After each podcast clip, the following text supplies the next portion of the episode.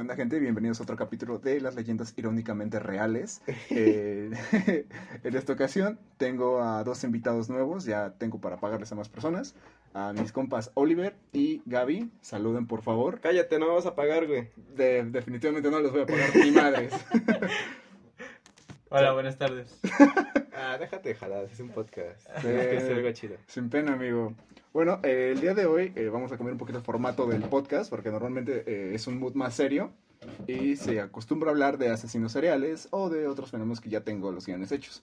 Pero hoy vamos a, hacer un poquito más de desmadre y un poquito más de bromas porque vamos a hablar del pendejo de Carlos Trejo. De ese, de ese charlatán. Se la come. Sí, precisamente se la come. Eh, alguien, me imagino que todos ustedes los conocen muy bien a Carlos Trejo, saben lo que hace el hijo de la chingada. Efectivamente, es un charlatán que se hace pasar por un licenciado. ¿Tú ¿Qué opinas, Gaby? Pues yo siempre he sido team el, el güey de los ovnis, que siempre me Eh, cago. Jaime- Ajá, Maussan. Pinche Maussan tuvo la razón siempre, güey, o sea, no importa. Se la come. Sí, definitivamente. De Y también el Dani. hecho, gracias. Eh, de hecho, este, Carlos Trejo siempre le ha tirado mierda a Jaime Maussan por alguna maldita razón. Siempre lo cataloga como charlatán cuando el hijo de la chingada es otro. Mm, no sabía. Sí, te lo juro. eh, En un programa de hoy, el desgraciado de Carlos Trejo le mentó a la madre a Maussan. Literalmente dijo, no, eres un pendejo y te voy a demandar por charlatán.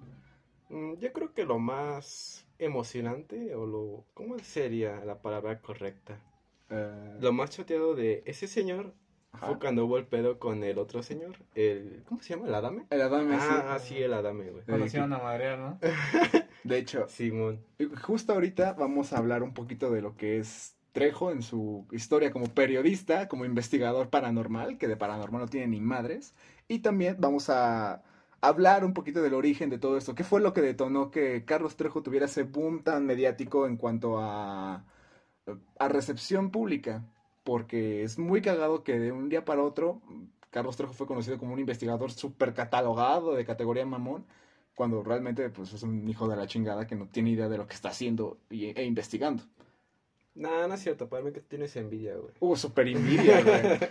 Ese güey con cara de muerto, créeme que sí le tengo demasiada envidia. Quisiera ser él. Pues es que yo siento que ese güey en realidad es más como para chismes, ¿no? Ha sido como para programas de chismes o su periodismo ha llegado a un punto donde ha sido más para entretenimiento que para periodismo, como debería de ser realmente, ¿no? Es un chismoso en pocas palabras. sí, es un Pero oye, antes de que empieces, ¿por qué no le dices a los que nos escuchan quién es Carlos Trejo? Porque me imagino que también hay gente de otros países de Latinoamérica que te estén escuchando, ¿no? Eh, sí, como cinco personas de Guatemala, precisamente. de Guatemala. ¿Qué onda? Este, bueno, para los que no conozcan a Carlos Trejo, es un charlatán que se hace llamar el mejor investigador de fenómenos paranormales del mundo o de México, cuando claramente sabemos que ese es Jaime Maussan. Salud. Este, este cabrón eh, se dedicó a hacer investigaciones falsas, este, dañar la vida pública de muchas personas y que de hecho tuvo una demanda millonaria por, por ese desmadre, que ahorita también vamos a hablar de ello. Y antes de empezar, voy a dar un contexto un poquito más rápido de que este podcast es únicamente para hacer burla y chingar a Carlos Trejo, porque Alfredo Adame no le pudo poner una madriza y pues por lo menos lo único que podemos hacer ahorita es atacarlo de forma verbal. ¿Podemos decir los nombres completos? ¿De Carlos Trejo? ¿De quién sea? Sí, por supuesto. Ah, bueno, pensé que había censura. No, para nada. ¿De qué me viste cara, güey? ¿De podcast de escuela pública? Sí, güey. No, para nada. escuela pública, güey. Definitivamente. bueno, el- vamos a empezar con esto. La creación de este podcast fue para hablar con más gente de temas que me gustan de, sobre crimen real, leyendas, criptozoología, teorías conspirativas, pero hay otro motivo. Como lo dice el título, también lo hice con el fin de burlarme junto con mis invitados de este, de este tipo de temas y de gente charlatana. Hoy en las crónicas irónicamente reales vamos a hablar del cáncer de la investigación paranormal, el individuo que por razones que desconozco logró poner su mugroso libro en bibliotecas de escuelas primarias y secundarias que la propia SEP revisaba y, y, pues daba aprobación de que estos libros estuvieran. En mi primaria y en la secundaria, si te diste cuenta, llegaste a ver, estaba el puto libro de cañitas. en serio, estaba el puto libro de cañitas, tanto la versión de pasta roja como la versión de pasta azul. Mm, pero ¿para qué lo querías leer si lo puedes descargar en PDF? Como yo lo hice, porque no le voy a dar ni un centavo a este hijo de su puta madre. Así es, amigos, acepten la piratería mejor. Exacto, sobre todo si es de este, ca- de este charlatán, porque realmente no se merece ni un solo peso después de todo lo que ha robado. Hablaremos del famoso Carlos Trejo, que por alguna razón se hace llamar Cazafantasmas, que por cierto es marca registrada, y Trejo siendo fundador de la Organización Mundial de Cazadores de Fantasmas, que por cierto, si la buscas en Google, eh, te manda un sitio web que dice paga el dominio. No ha pagado su dominio de la página de internet desde que la creó en 2006. ¿Cazafantasmas se refiere a la película? ¿Por eso tiene los derechos? Los Sí, sí, los cazafantasmas es un, es un este, nombre con derechos de autor. No sé cómo verga no han demandado a Trejo con esto. Oh, Bueno, porque él, él puso cazafantasma, no cazafantasmas. No, es que es lo mismo. Cualquier nombre relacionado con cazafantasma o cazafantasmas es registrado. Está de, creo que es registrado por Fox, si no me equivoco.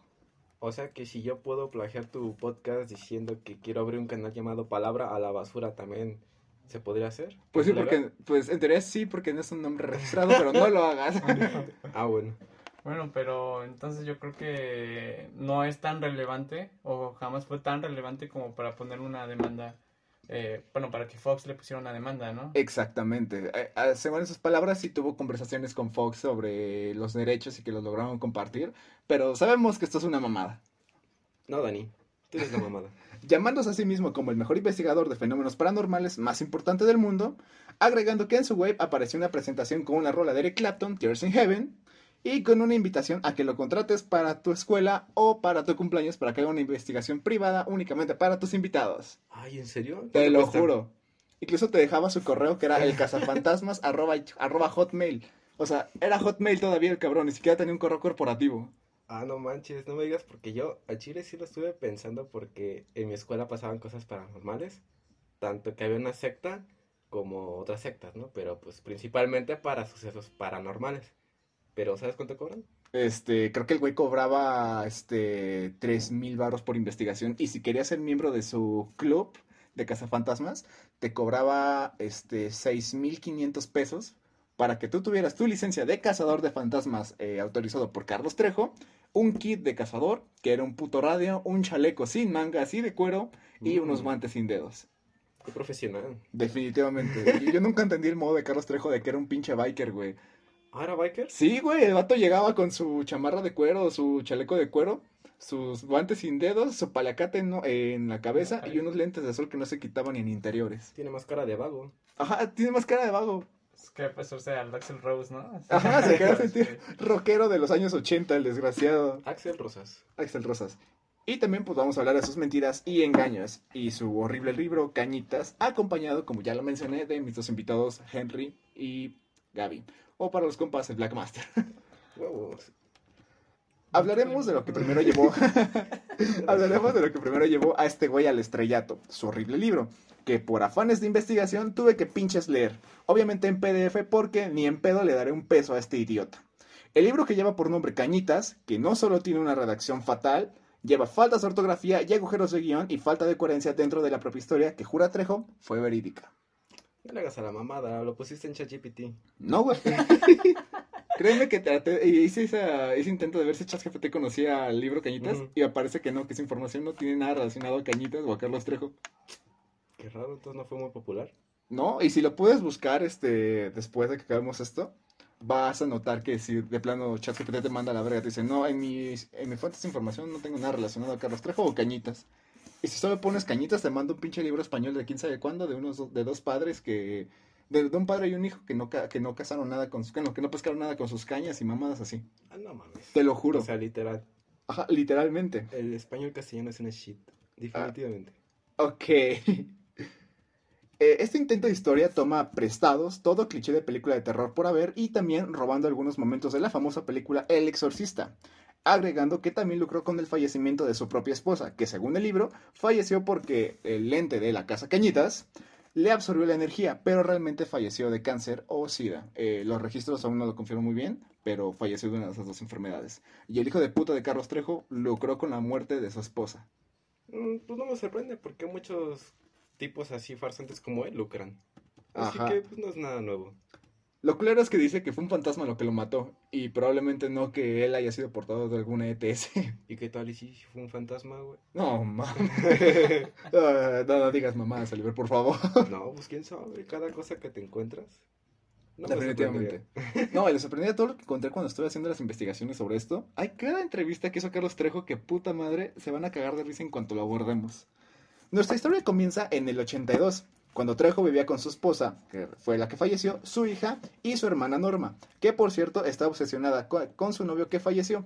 Pero Trejo menciona que aún lo seguía viendo, sepa la chingada cómo, pero para esto deciden llevarla a terapia. Y cuando hablamos de terapia, hablamos de que la llevaron con una bruja, a que le hicieron una limpia. Ah, no mames. Literalmente le dijeron a su, herma- a su hermana de Trejo de que, oye, no mames, tienes pedos con tu ex, mejor te llevo con una bruja que te haga una limpia. Eso No. para Trejo es algo, una- es ir a terapia. Hazme el chingado puto favor. ¿Y qué tal si le hicieron brujería ahí mismo, güey? Ay, no sé. La bruja en cuestión le dijo a Norma que si seguía aferrada iba a desatar las fuerzas malignas y que si salían después de las seis, la cosa empeoraba porque a esa hora sale el diablo. ¿No era a las tres? No, aquí dicen que a las Ah, seis no de la tarde. De la tarde. Ajá, lo- al parecer los demonios tienen horario godín porque, porque no tienen, Ajá. no pueden salir después de las putas seis. No, güey, siempre salen a las 3 de la mañana, güey. Los espíritus siempre salen a las 3 de la mañana. Ah, aquí No Carlos Trejo le valió verga esa teoría popular y dice que después de las seis no puedes salir porque el diablo va a salir en tu casa. Ay, qué No hueva. mames. Ne, ni yo me la creo, güey. Yo creo que por diablo se refiere a los empleos mal pagados de call center con horario Ay, de 9 a bicho. 6. Pues ahí estabas tú, ¿no? Yo estaba ahí. Esa es otra historia. Qué tan más shit.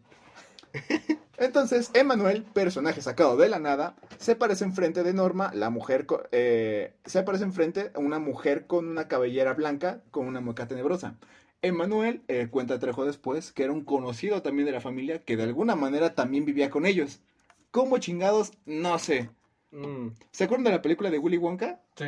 Yo siento que Trejo tenía una casa como la de él, que en, una sola, en un solo cuarto vivían como 30 putas personas. ¿O la del niño pobrecito Ajá, o la la del de- señor Wonka? No, la del niño pobrecito. Ah, es que no especificas, güey. Retomando, entonces a Emanuel, el personaje que salió de la nada, se le aparece un ente en forma de mujer con una cabellera blanca y con una mueca tenebrosa. Un día, el propio Emanuel, sabiendo que andaban con problemas económicos, menciona que conoce a una persona que le puede hacer un préstamo. Pero ¿qué creen? Solo después de las 6 de la tarde. No me chinguen. ¿Por qué? Ni puta idea. Porque los fantasmas a las 6 de la tarde ya lo dijo, güey, no. Ah, a lo mejor porque quería hacer un desfalco millonario, güey. Con un fantasma, güey, después de las 6 de la tarde. Quería hacer tranza a Hacienda, güey. Precisamente.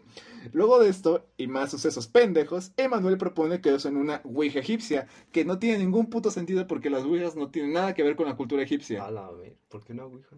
Güey, los- la Ouija se creó en el, creo que en el 72, ¿En el año 72 o en, ajá, siglo en 72? 1972, cuando todo esto de lo Ah. esotérico empezó a ganar más auge y cosas así. ¿Y tú Entonces- tienes una ouija? ¿Eh? ¿Tienes una ouija? No, pero sí quisiera comprar una. Ay, no, man. No. Luego de esto, y nuestros pendejos, como llaman, Emanuel propone que usen una Ouija egipcia. Cosa pendeja porque las Ouijas nunca tuvieron relación con la cultura egipcia. Metieron más personajes de la nada para hablar con alguien usando, para hablar con alguien usando la Ouija.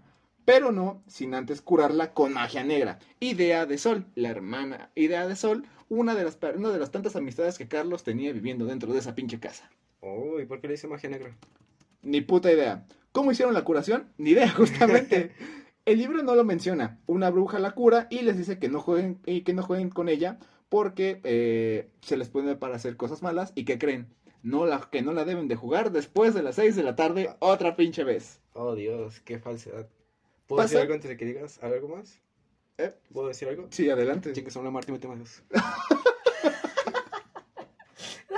Ok, poco nada tenía que ver, pero gracias por eso. Una bruja la cura y les dice que no la jueguen luego de las 6 de la tarde. Pasando esto, Trejo regresa de su jale y ve que su madre, y ve que su madre, que esta madre se estaba moviendo, pero, ¿qué creen? Era después de las 6. Su hermana insistía que esta cosa se movía, a lo que, a lo que la Ouija responde, déjame en paz, puta. Ahora estoy dentro de Manuel. No, mamá. La Ouija le dijo esto a la hermana de, de Trejo, déjame en paz, puta. Pero ¿cómo habló o a través de No, del o sea, o que? Trejo no lo explica muy bien el puto libro porque ni yo lo entendí, pero lo más o menos que capté es que Trejo llega del trabajo y ve a su familia jugando con la Ouija y viendo que se estaba moviendo sola Y a esto, su hermana dice, oh, se está moviendo sola. Y la levanta y la ouija se... ¿Ven que forma oraciones? Formó la, la oración, déjame en paz, puta, voy a estar dentro de Manuel. Ay, no manches, como si fuera muy normal que llegas aquí de trabajar y ves a tu familia ahí haciendo un ritual satánico. No mames, ni quién se la vaya a creer, güey. ¿Verdad que está bien pendejo todo esto? No, y dejen que vaya moviendo. Resumí el puto libro porque les juro que fueron la hora y media que invertí leyendo esta madre por segunda vez, porque antes, hace unos años ya la había leído, porque me dio curiosidad saber qué tan pendeja era la historia. Ay, qué martirio. De verdad. Y agradezcan que lo estoy haciendo por ustedes. Ah, o sea que te sacrificaste por nosotros. De Ah, exactamente. vete a la. No solo me sacrifiqué por ustedes, también. ¿Cuántas, ¿eh? ¿Cuántas páginas eran el libro? Eh, son 200 y tiene como cuatro putos finales que ninguno llega a nada. Ah, ¿cuatro finales? O sea, cuatro o sea, tienes que comprar cuatro libros para entender cuatro finales, como si fuera un DLC. No, bro, o sea, el, el libro es, es este completo, solo es una sola historia, Ajá. pero varias veces Trejo te va pautando que ya acabó, pero luego mete más pendejadas que hacen que se Puro alargue relleno, la ¿no? historia. ¿Eh? Puro relleno. Ajá, puro relleno. Es como se murió y fin, pero volvió a revivir. Ajá, exacto, fin, pero vino Jesús y, Y nos libramos de esto, pero ahora, siete años después, va a volver, pero hace un pinche time skip y mamadas así. Ah, no manches. Te lo juro, güey. Después de un par de días, un vecino de llamado Evaristo le pregunta a Trejo si toca la guitarra. Así, de la nada, así empieza el capítulo. ¿Mm? Trejo dice que Simón y que toca bien vergas. Invita a Trejo a tocar a su banda de rock cristiano. Él acepta e invita a toda su familia. Llega, llega la fecha y Trejo es cuestionado por su familia de dónde sería el toquín. Este responde, no sé. A lo que Trejo le pregunta a Evaristo que lo mismo, respondiendo, no sé, pero tengo la dirección. A lo que Manuel dice conocer bien la dirección, toma las llaves del coche y en un ataque de ira grita, yo no quiero ir. Pero para sorpresa de todos, el lugar era una iglesia, claro que sí. Oh, Dios mío. Por eso Manuel no quería ir a la iglesia porque él estaba poseído. ¿Y si así es una banda de rock cristiano? ¿Pero No. si entró entonces a la iglesia o no entró? Ahí te va. Emanuel sale corriendo y Evaristo pide que le den contexto de qué es lo que chingada madre estaba pasando. Entonces él lo lleva con un pastor a lo que a que le diga a Trejo y a su familia que lean pues un salmo, Salmo 92. Se preguntarán por qué es Salmo 92 porque es el que supuestamente es el que usan en todos los exorcismos. A pero- ver, dilo. No me lo sé, güey. Pero eh, aparece en todas las películas de exorcismos. Siempre dicen Salmo 92, Salmo 92. Ah, sí. Se lo juro. Ay, El... a ver, ¿cuál? Ave María, gracia plena. No. Ah, No, es el María. de- Ay, sepa, no soy religioso. ¿Mande? ¿Quién sabe cómo se diga? No soy religioso. ¿No eres religioso? Prosigue. Ok. A la mañana siguiente se le lleva una sorpresa, una sorpresa con mayúscula. Así lo pone Trejo en su libro. Sorpresa con mayúscula. Emmanuel se les queda viendo y después de llegar eh, un sacerdote diciendo, esto es algo lógico. Cuando usaron la Ouija jugaron con otra dimensión y por la hora en que jugaron un ente salió y tomó el cuerpo de Manuel. O sea, en su pedo el pastor llegó bien verga diciendo, ah, están bien estúpidos, pasó por esto y esto y no jueguen después de las seis. Y se le metió el diablo. Ajá, y se le metió el diablo. Ah, mira. Pasando esto, comienza el exorcismo y comienzan todos los clichés de las películas de terror y referencias al exorcismo que pueda haber. Perdón, al exorcista que pueda haber. Termina el padre, terminando, el padre se va porque está cansado. Y Emanuel dice, eh, dice entre susurros, pendejos, no podrán conmigo, ja ja ja ja ja. Ah, pues ¿qué tiene de jajaja? No jodas. No sé, Qué güey. hueva. Creo que Trejo estaba demasiado ¿Excitado? excitado. Ajá, estaba demasiado excitado con todo lo que estaba leyendo y al mismo tiempo le perdía coherencia a los diálogos, güey. O sea, hay partes en las que algunos personajes sí hacen este cierre de que sí se están riendo, pero como que suena lógico. Pero se supone que ese, ese libro es una historia real o es... Es verídica según Es Trejo, es lo que él vivió en su casa. Pues Ay. entonces yo creo que ese güey sí se fumó una buena mota porque Una buena no tachita, mames, porque no. sí. Basada en hechos reales. O sea, no tiene nada de... no tiene nada de real. De Parece sentido, güey. una película. Ajá, güey, ¿saben qué lo cagado? Hubo una película de cañitos este, producida en los cinemas Churubusco y también la vi. dura qué una hora, está de la chingada. Tienes malos gustos, güey. Güey, todo eso por afán de la investigación. Cállate, güey. Te Por amor al arte. Al día siguiente nos narran que Manuel fue visto desnudo en un panteón. Y entra otra amiga de nombre Ángela que convence a todos de ir a la iglesia, menos Emanuel, pero él ya lo sabía. Y mencionando que los llevaría en su coche. Emanuel menciona que él los lleva. Y como todo estaba en esta historia, termina mal, le dan el coche al güey poseído y todo realmente sale mal. Emanuel acelera, Ángela le pregunta que qué le pasa, le dice, yo no soy Emanuel, puta. Y Trejo, como todo un héroe, jala el freno de mano, se detiene el coche y Trejo, al puro estilo de Toreto, que tuvo fe, estacionó el coche como si nada. Ángela reacciona bien y los lleva a su casa para no volver a aparecer en la historia. Tuvo fe. Y, y, y la morra, ¿qué? ¿Qué? ¿Qué? ¿Qué, weón? ¿Qué? ¿Por qué siempre tiene terminaciones? Puta, puta. No sé, güey. Es que, pues yo creo que ese güey ha de ser su vocabulario o la única, una- la única grosería que se sabe. Entonces, pues, siempre lo utiliza. Ay, qué hueva. No tiene otra cosa que decir. Es que puta. Terminaciones, puta. Definitivamente. Es que. eh, no, no sé qué, qué pasó con, con todo esto dentro de la historia, que si- siendo sumamente honesto, eh, la, cuando lo estaba leyendo, había momentos en los que, pues, verga, no, no captaba bien lo que estaba tratando de transmitir Trejo con su historia. O sea, de decirte que su uh, compañero Emanuel apareció desnudo en un cementerio de la nada y que su amiga Ángela lo vio, es como de, ah, sí, lo vi encuerado, pero normal, vamos a la iglesia, ¿no? ¿No O sea- crees que tenga una fantasía sexual ese men? Como para imaginar a su amigo en pelotas. ¿Crees? No sé, pues quién se lo va a imaginar. Eh. Carlos Trejo, no. No, y después el propio Manuel este, dio una declaración este, que él vivía en Los Ángeles cuando el- Carlos publicó, di- dijo que, que publicó todo esto y que él cree que en una de sus tantas borracheras que tuvo con Trejo se le ocurrió todo esto. Que abusó de él. ¿Se ¿Qué? puede decir eso? No, güey. Mierda, edítalo. Porque, bueno, sí se puede, pero lo va a tener que censurar definitivamente. Mierda, ¿por qué no me dijiste que era la palabra? La palabra prohibida. Eh, pues nada más. O, o sea, siendo honestos ahorita aquí entre nosotros, este, ¿ustedes sí realmente creían en algún punto que Carlos Trejo tenía ¿Sida? No. no. No, o sea que Trejo estaba realmente haciendo un trabajo bueno cuando estaban morros y veían estas investigaciones. Mm, No. no, si no le creía extra normal. Ah, no, creo que extra normal fue después, ¿verdad? Eh, sí, extraño después, pero Sí, pero no, esta era más creíble a, a pinche Trejo, güey, ¿no? Es- yo, yo siento que Extra Normal fue producido por Trejo porque igual tiene situaciones bien Sí, sí pendejas. tiene situaciones bien pendejas, pero todavía es más creíble que lo que sea Trejo, ¿no? Bueno, yo creo yo que todavía le metieron más producción a lo que hacían. Sí. sí ¿Ah, sí? Sí, sí, Ah, definitivamente. igual así. Igual, es igual de basura. Bueno, sí. Bueno, pero yo me quedo con la actuación de Facundo cuando se va a, la, a las tumbas y se encuentra segunda en la morra. Ah, hay algo muy chistoso. Después de esto, el propio Facundo este, dice que sí fue, realmente fue una broma, que nunca quiso que fuera un boom tan mediático.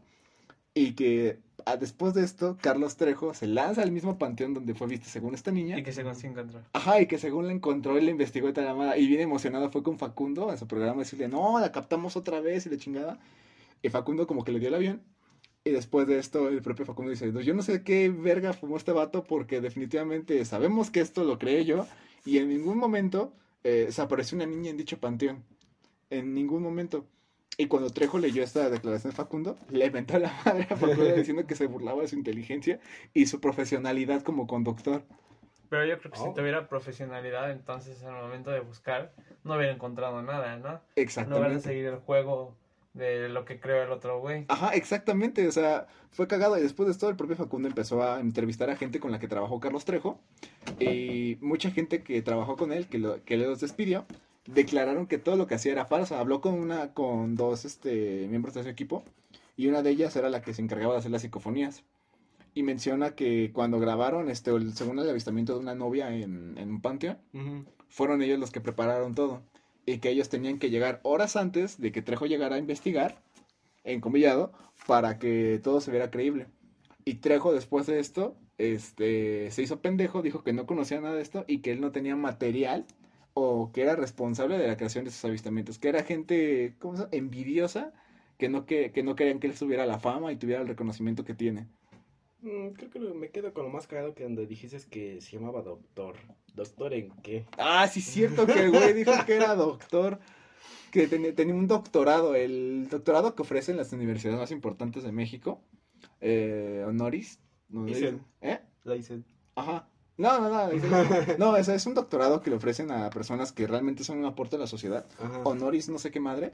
Este, y que a él se lo dieron, y que solo se lo han dado a pocas personas en México. Y a. y no, que él es la única persona que lo tiene en México cuando realmente lo tiene también este, el este director Guillermo del Toro. Pero este, que él lo tiene por sus aportaciones al tema de, la parano- de los temas paranormales. Y pues es como de, güey, ¿cómo verga lo vas a tener tú si no has hecho ninguna aportación buena? Eres simplemente un charlatán, cabrón. Ah, pues esto es México, güey. Con simplemente dinerito puedes hacer lo que quieras. Sí, güey, te, te sorprenderá la cantidad de cosas que ha hecho este, este compa.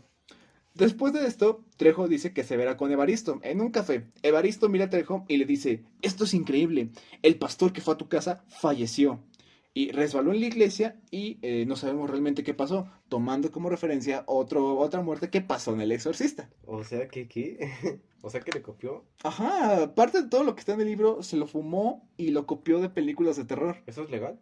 No, obviamente no. obviamente no.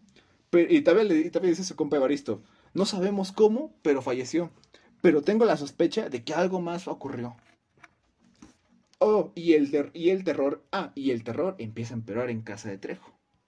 Bueno, pero tengo una duda. Antes de Dime. Que comiences. Este, Ajá. ¿Alguna vez se le entrevistaron a las personas que mencionan en el libro? Sí, a ¿Y casi todas. dicen? ¿Y qué dicen? que no tienen ni puta idea de dónde sacó Trejo la historia y que las personas que según fallecieron dentro de la historia, que fueron 14, todas están vivas excepto su esposa, que fue la que falleció por temas médicos. ¿Sí fue de verdad eso? ¿De que falleció su esposa? Ajá, sí, ajá. falleció su esposa de sida o cáncer, güey. Ah, no, no. Por eso digo que lucró con la muerte de su esposa. Pues de algún lado tenía que monetizar. Ajá, güey. Y todavía el descarado dice, no, es que mi libro tiene más ventas que 100 años de soledad. Hijo de su perra madre, güey. Ah, prefiero el libro de Dross, güey. Está más cagado que el de ese, Rubius, güey. el libro Dross, el libro Dross. Publicidad no pagada. Ni modo, Dani. Gracias. De la nada aparece un ente más alto y ágil, eh, que en palabras de... Ah, bueno, para esto, Trejo regresa a su casa y comienza a aparentar a tener más cosas culeras. En 10 páginas, Trejo se avienta un sermón de que su casa está no sé qué madres, que tiene problemas y que su familia debe salir de ahí. Y me lo salté todo eso porque realmente no tiene sentido en, todo, en cuanto a la coherencia de, de la lectura. Y pues parece que ignora lo pasado que ocurrió. Porque repite sucesos que según ya habían vivido. Entonces hace que todo eso pierda pues más la coherencia del, del lector. Entonces me salté hasta lo más importante. Al final. Eh, casi casi de la nada aparece un ente más alto y ágil, que en palabras de Trejo se movía muy rápido. Si es ágil, Eh, supongo que tiene que ser más rápido, ¿no? eh, Ah, y tenía dedos de garra y- o uñas largas. Dependiendo de la versión del libro dice eso. Uñas largas o dedos de garra. Oye, ese güey no fue el que metió el chupacabras y esas historias todas pedorras. No, pero según también lo investigó y que sí tiene un cuerpo en su casa, tiene una parte de la cola de un chupacabras, Ah, ¿sí? que es la puta cola de una lagartija que encontró por ahí, Ay, qué valiente. ¿verdad? Depende del libro que era. oh, ah, y agregando el cliché, tenía una guadaña, un clásico. Oh, El lente al parecer notó una Biblia y esta se sorprendió. Al comienzo de, de esto, la Biblia comenzó a sangrar. Y era la misma Biblia con la que se hizo el exorcismo a Emanuel. volteó a la pared, volteó la pared y, vol- y vio un crucifijo. A lo que el ente dijo, ¡ah, no mames! En palabras de Trejo. Como que, no sé, agarraron nuestro, ¿cómo se puede decir para modismo? Nuestra jerga. Nuestra jerga. Nuestra jerga. Y le exageró demasiado al punto en que se vuelve ridículo escucharla. A esto, este, el fantasma al momento de que se asusta, se quita la capucha y notan que era un monje. ¡Wow! Trejo hablando con su familia, dijo, creí que era un ladrón, porque las puertas, pero las puertas estaban cerradas. O sea, el cabrón acaba de dar la descripción de que era un ente y dice, ah, creo que era un ladrón. No, no mames, Trejo. Y toda su hermana le- en el propio libro le hace segundo dice, sí, yo también pensé que era un ladrón, pero las puertas estaban cerradas. ¿Cómo pudo haber entrado? Oh. O sea, güey, hazme el chingado favor. ¿De cuándo que los ladrones tienen guadañas? Y se, y se esfuman como pinches ninjas, güey. Pues no sé, a lo mejor en sus tiempos, güey. En, en Así se Popotla. robaban. en Popotla. en Popotla. Así se Ah, robaba, es que güey. ese libro ya no tiene nada de, credibil- de credibilidad. De... O sea, es que está diciendo puras incoheren- incoherencias y... Bueno, al menos yo no le encuentro sentido a su libro. Ah, yo sí le encuentro sentido, güey. Vamos, es, es para cagarse de la risa y la peda, definitivamente. Ne, ne, ne, más respeto al señor Trejo. Ah, que se vaya. Charlatán. Pasan varios meses y aparece uno de los tíos y una persona de nombre Sofía que no sabemos de dónde verga sale y hace alusión a los Warren, que por cierto también son unos charlatanes. Frida Ah, Sofía. pero cre- cre- creas o no, pues, ellos todavía tienen más credibilidad. Güey, tienen- todos los casos de los Warren los Sí. inventaron también ellos. Sí, los inventaron, pero quieras o no, son más creíbles. No sé, o sea, no lo ¿Tuvieron- hacen ver tan cómico como ese güey lo haría ver. Si te pones a investigar los casos que, se, que no son tan famosos de los Warren, güey, sí te sacas unas Sí, pero por algo no son famosos, güey. Porque son igual de A ridículos. ver, dime sí. uno famoso, a ver si muy verga. ¿De los Warren? Ajá. El fa- Anabel, la güey. muñeca Anabel, güey. Ah, El famoso caso de Amityville que según investigaron, pero ¿quieren saber algo curioso? ¿Qué? Amityville no es real. Es una puta película del 82. Cállate, tampoco es real. Por eso. El punto es que esto. Eh, aparecen estos tíos y estos dicen, somos muy sensibles a estas energías y soñamos con una pesadilla. No sé cómo verga puedes soñar con una pesadilla. O sea, Ah. ¿soñaste que tuviste una pesadilla o tuviste una pesadilla? No tiene sentido. ¿Verdad? Pues no. Agregando que no durmieron en la casa, porque el espíritu los mataría para completar su ritual. Después de esto se van y ya, no vuelven a aparecer. Fin. Por suerte, la mamá del esposo de Sol resulta que es una de las brujas más famosas de Catemaco. Y después de dos capítulos donde pasó de todo y no apareció la dichosa bruja, decide marcarle a su hijo y decirle que salgan de la casa. Porque se... eh, ¿Cómo se Ah, porque se chorreó un bote de insecticida y puede que haya sido por, por motivo del ente. ¿Cómo verga se va a chorrear un bote de insecticida? Mm, no sé, obra del Espíritu Santo. De lente, dice la doña. Del ente, Ah. exactamente. Total, que este piden que la piden este piden en la casa de la familia de un personaje llamado Fernando, este que les dé asilo. Para esto, este piden un taxi para irse y el taxista pregunta si hay una fiesta de disfraces en su casa, porque afuera de la porque en la fuera a las afueras de su casa en su puerta de entrada había una persona disfrazada de monje. Ah, pero ¿qué? ¿Eso era un fantasma entonces? Y era un puto fantasma según Trejo. Ah, O sea, el taxista cuando llegó para tirarles el raid a la casa de su amigo Fernando, este, dice, oigan, cuando abordaron estos güeyes, dicen, oigan, ¿a poco tenían una fiesta de disfraces? Porque había una persona disfrazada de monje en la, afuera de su casa. Ay, no manches, así como dices, ya me da hueva de siquiera leer el final, güey. Sí, No mames, cabrón. Si fuera, si yo hubiera sido el taxista de un pinche monje, no mames. En pleno enero, no chingues, me chispo a la burger, güey. ¿Qué Sí, pedo? ¿Quién va a tener una fiesta de disfraces, güey? ¿En enero? Eh, O sea, no sé en No, qué la, tiempo la historia ser, pero- sucede, creo que en, de junio a septiembre. Bueno, aún así no tiene Pues tanta Trejo, coherencia, güey. Pinche Halloween en septiembre, no No, digas. no, güey, sí, y lo peor es que ni siquiera respeta la continuidad porque hace saltos atemporales muy cabrones que te pierdes la vista de en qué momento está sucediendo la historia. O sea, a lo mejor fue en un agujero de gusano, güey, y se teletransportó a octubre, güey. o solo se la jaló. Entonces, que total de esto, este, Emanuel dentro del taxi tiene otro ataque y grite, vas a morir puta y mataré a la mayoría de ustedes. No a todos, a la mayoría. Aquí vamos de nuevo otra vez, puta, o sea, ¿qué sí, pedo? ¿qué pedo con Emanuel y su, su ataque y su intensidad con las, con las féminas? Ay, Más bien. ¿qué pedo con Carlos y su necesidad de llamar puta a cualquier mujer? Mm, su machismo no lo deja en paz, güey. Pero ¿cuántas mames. personas se supone que vivían en su, en su casa? Bueno, en la casa. como ocho personas, porque va metiendo personajes de la nada que según vivían con él y murieron. Fueron de las 14 personas que fallecieron, por eso no las vuelvo a mencionar. O sea, que vivían con él desconocidos y los aceptaban en su casa. Algo así, o sea, no, no tiene ningún sentido la puta lectura, porque como te repito, él relata que tenía muchos conocidos viviendo en su casa porque no tenían dónde ir. Y por eso me imaginé que vivían en el puto cuartito de Charlie en la fábrica de chocolates, donde vivían un chingo de personas en una sola cama. Entonces, te, si te pones a pensar y es como de que vivían en una comuna hippie, güey, era una vecina. o qué pedo con Carlitos, güey. O sea, no tenía ningún puto sentido el hecho de que el propio Carlos eh, describiera cómo era su casa, su cuarto, cuando al final, este, resulta que no. Y aparte, la historia ni siquiera toda sucede en la colonia, en la calle Cañitas, güey. Sucede en más casas. La, el pinche libro se debería de llamar Casitas o una madre así, porque no ocurre en, en, en una sola, en la sola calle de Cañitas, güey. ¿Hay una calle que se llama Cañitas? Sí, güey, está por Metro Popotla. No manches. Te lo Pensé juro. que nada más era por el nombre de No, Cañitas. sí existe la calle ¿Ah? Cañitas, güey. Ah, no Y el propio Trejo hace tours privados a gente que va a su casa. ¿Cuánto cobra? Como dos mil varos para no Te lo juro. Por persona. Ajá, por cabeza. Y tiene paquetes y hasta esas mamadas donde muestra sus cosas que encontró, güey. El hijo de puta dice que en su casa encontró un diente de megalodón. Ay, ¿cómo va? Te Yo lo le- juro. Yo le creo, güey. Un diente de megalodón. Sí, güey. Y Todo luego es posible en esta vida. dice que encuentra este mandrágoras, güey, que tiene este una espada que trajo del castillo de Drácula. Uy, O sea, un chingo de pendejadas que poco nada tienen que ver. Incluso dice que tiene una, una muñeca que es más poderosa que Anabel. Cuando Anabel tampoco existió. No es real. Yo sí le creo, güey. ¿Tú por qué no? Porque es un pendejo. No, no, Es que sí, güey, no, yo pensé siempre que Anabel era real, güey. ¿Qué vas a decir? ¿Que los Reyes Magos tampoco? No digas No, nada. eh, sí existen, güey. Eh, no, eso sí existe. Niños que están escuchando esto, sí existen los reyes magos. Cállate, Dani. Gra- ah, No, no voy a callar.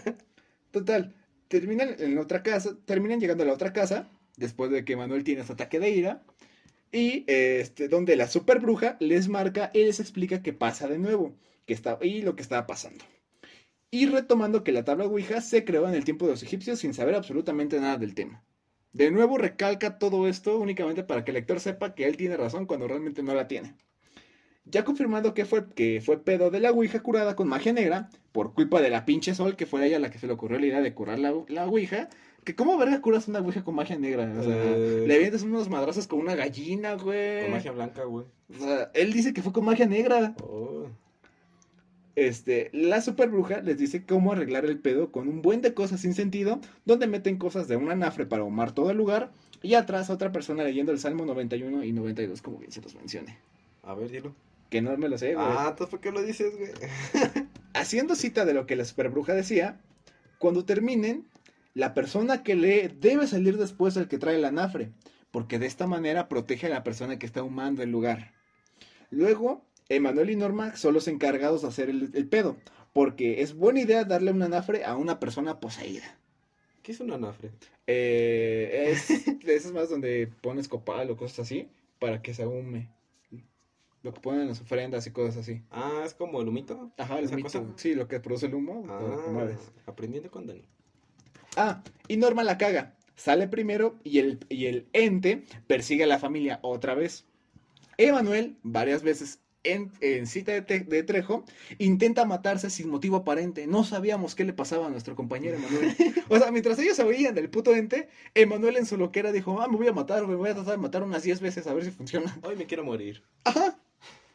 Y además, el ente se convierte en una mujer bella, que abraza a Emanuel Oh. y este nota que la mujer se empieza a descomponer, como la película El Resplandor.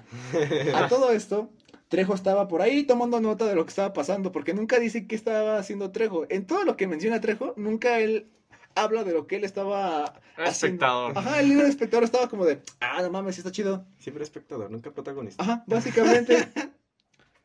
este.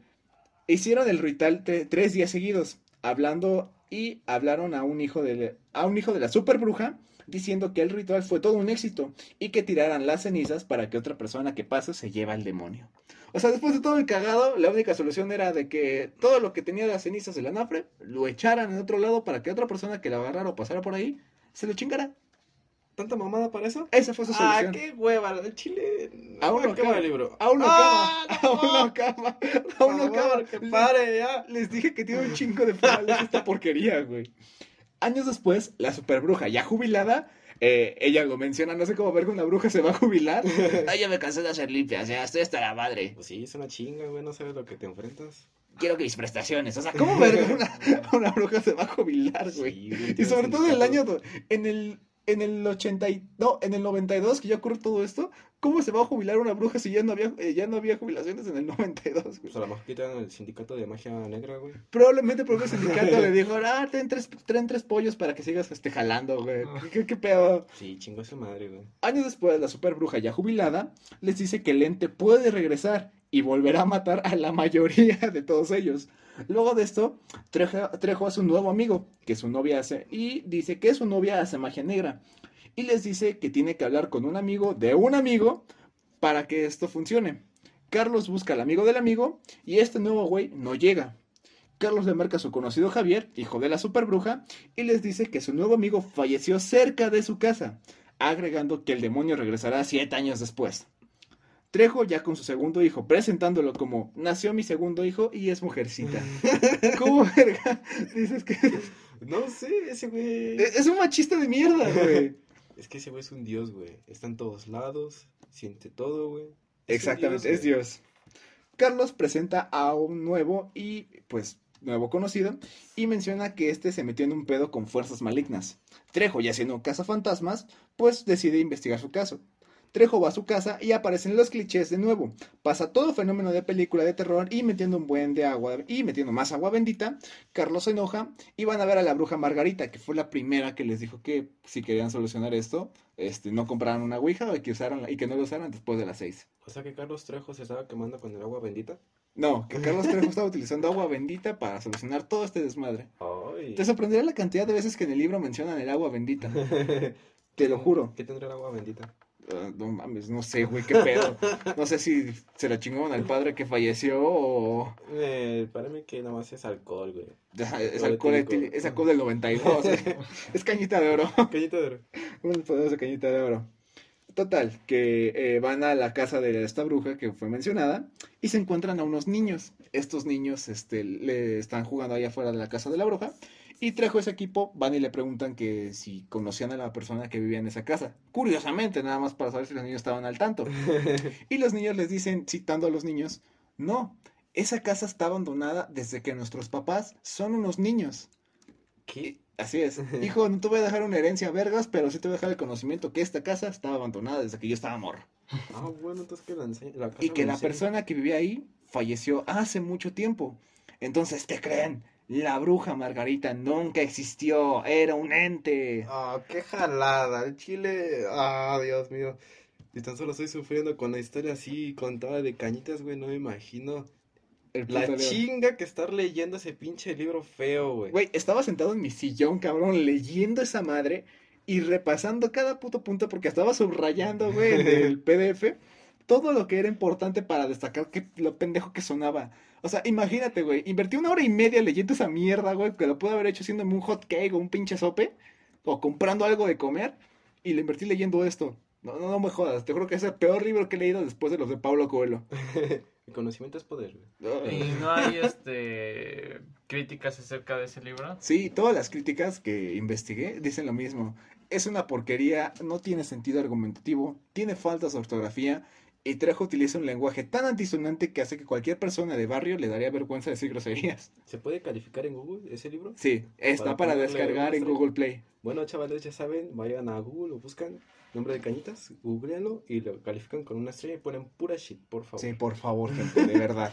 Y en otros foros como Wattpad, este, criticando libros y cosas así, igual la gente lo destroza, destroza el libro. Incluso me topé con una historia de un güey que hizo un fanfic de cañitas, pero lo desarrolló mejor que Trejo, güey, le dio un mejor sentido de, le- de lectora.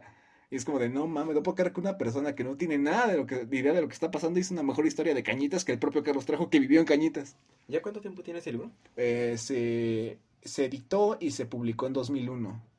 Ah, no, man. Y tuvo un boom, un boom muy, muy cabrón. O sea, no fue mediático porque siguió con todas sus investigaciones. Pero te, te digo que no me, no me entra sentido cómo verga lograron que ese pinche libro estuviera en bibliotecas de escuelas. Tú, tú dime cómo. ah, pues no me sorprende. Pues ahorita ve cómo están los libros de la SEP. Ya los leí, no están tan mal, güey. No están tan mal los libros de la SEP. Ah, ¿no? No, Decían que que... eran comunistas, pero No, no, para le veo nada. de comunistas. Eh, Ya sabes, gente chara. Pero no hay que meter esos este temas aquí. Eh, ah, gracias. Para No los cierto, años. 90, eh, Trejo hace un buen de dinero ya sobre su libro sobre esto. Y el pobre de Emanuel fallece en un accidente de carro. Porque como pueden saber, Emanuel era un pendejo y pésimo conductor. y la mejor forma de acabar con él era haciéndolo chocar. Ay, no manches. Ah, y Qué sorprendido. retomando, Emanuel sigue vivo. Todas las personas de este libro siguen vivos, excepto su esposa. Nada más para aclarar. Ah, pero sí, sí, es de verdad, ¿no? Ajá. Irónicamente, este compa, años después, se comunica con una, televis- con una televisora para mencionar que no murió y que todo esto puede que haya sido un desmadre de borrachera. Sofía, la esposa de Trejo, estaba enferma y no sabían si era cáncer o leucemia, pero probablemente fue la entidad que mató a su esposa, citando a Trejo. Otro amigo nuevo se burla del fantasma y se queda sin frenos y también fallece. Aquí Trejo empieza a matar a un chingo de personas nada más para rellenar el final, que llega a un total de 14 fallecidos. No, man. O sea, mato a ese güey porque me cayó mal. Ajá. Mato a ese güey porque ya me aburrí. A partir de aquí ya empieza su desmadre como cazador de tontos, invitando a más, a más gente a su casa a investigar, hablando de las pruebas que confirman todo lo que pasó, y después comenta que los propios investigadores lo transaron, le negaron la información y se quedaron con todo lo investigado. Oye, sí, ¿por qué no vas a su casa? Porque me voy a dar algo, güey. Ah, nada, no te pasa nada, güey. No voy a pagar dos mil baros para ir a ver a Casa de Trejo, güey, definitivamente. Sí, pues es parte de la investigación, güey. Eh, güey, hasta-. No, gracias. Ya tuve suficiente con este puto libro. Después de esto, este, la organización, bueno, la Organización Nacional de Escépticos de México, que es parte de la Organización Mundial de Escépticos, decide hacer una investigación en casa de Trejo, investigando tanto psicofonías, este, la dichosa Biblia que sangró, que agregaron que no era sangre, era ma- una mancha de café que, de- que fue derramada probablemente de la esposa de Trejo, de sus tantas exces- excesidades de tomar cafeína. Y también subrayaron que todas las personas del caso que sobrevivieron fueron entrevistadas con un polígrafo y por un psicólogo, y que fueron diagnosticadas con mitomanía, incluidas Trejo. ¿Qué es mitomanía, güey? Es cuando tienes la constante necesidad de estar mintiendo en todo, únicamente para, pues, eh, ahora sí que llenar este, esas inseguridades y cosas así. Ah, perro. Entonces, pues todo esto, pues obviamente se fue un choro. Y Trejo, a base de esto, volvió a criticar a la sociedad de escépticos y los propios sociedad de escépticos los mandó a la verga. Y se quedaron con toda la información y fue publicada. Y es información que puedes encontrar en internet sin ningún problema. Te Pero- lo juro. monetizó, guapa. O sea, con todo este desmadre, monetizó este güey. Ajá. Apa- Así es. Este, no, solo monetizó, güey, sino que también empezó a hacer serias investigaciones que terminó afectando a más gente de lo esperado. Hay, hay un caso que es el caso Michelle, que Carlos Trejo, este, según investigó, y esta chica Michelle tenía un desorden mental. Tenía bipolaridad y trastornos muy cabrones que le hacían reaccionar de forma muy, este, ¿cómo se dice? Muy fuerte. Entonces, este, el Carlos Trejo le dice, no, pues yo te puedo curar, tengo psicólogos y la chingada. Lo único que te pido es que te grabemos el caso. Obviamente te vamos a tapar las caras, vamos a censurar todo y pues te vamos a publicar para, para que es un mensaje para la salud mental de México, ¿no? ¿Y qué creen que hizo Carlos? Nada. Todo lo contrario.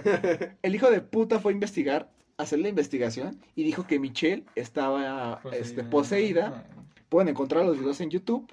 Y también este, hizo que el equipo de Trejo la ahorcara, lastimara y amedrentara a la familia de Michelle diciendo que era por obra del diablo. Pero eso sí pasó, pasó en el Sí libro. no, sí pasó, es Ah. cosa que pasó después del boom que tuvo Carlos. Es que yo no, yo no entiendo la realidad que estás diciendo, si es verdad o es del libro, güey. No, o sea, mamada que has dicho, pues ya. todo esto que estoy diciendo ahorita es después de lo que Carlos se hizo famoso. Entonces, esto hizo que también, obviamente, la identidad de Michelle quedó descubierta porque pusieron nombre completo de ella, de su familia, güey. La puta dirección de su casa, cabrón. Este, Michelle tuvo muchos problemas laborales y cosas así porque... que le dieron. Ajá, güey, la doxeó lo cabrón. Y después de esto, este, Michelle, ya que tuvo, tuvo una mejoría en cuanto a su, su enfermedad este, mental, decidió demandar a Trejo y a Televisa.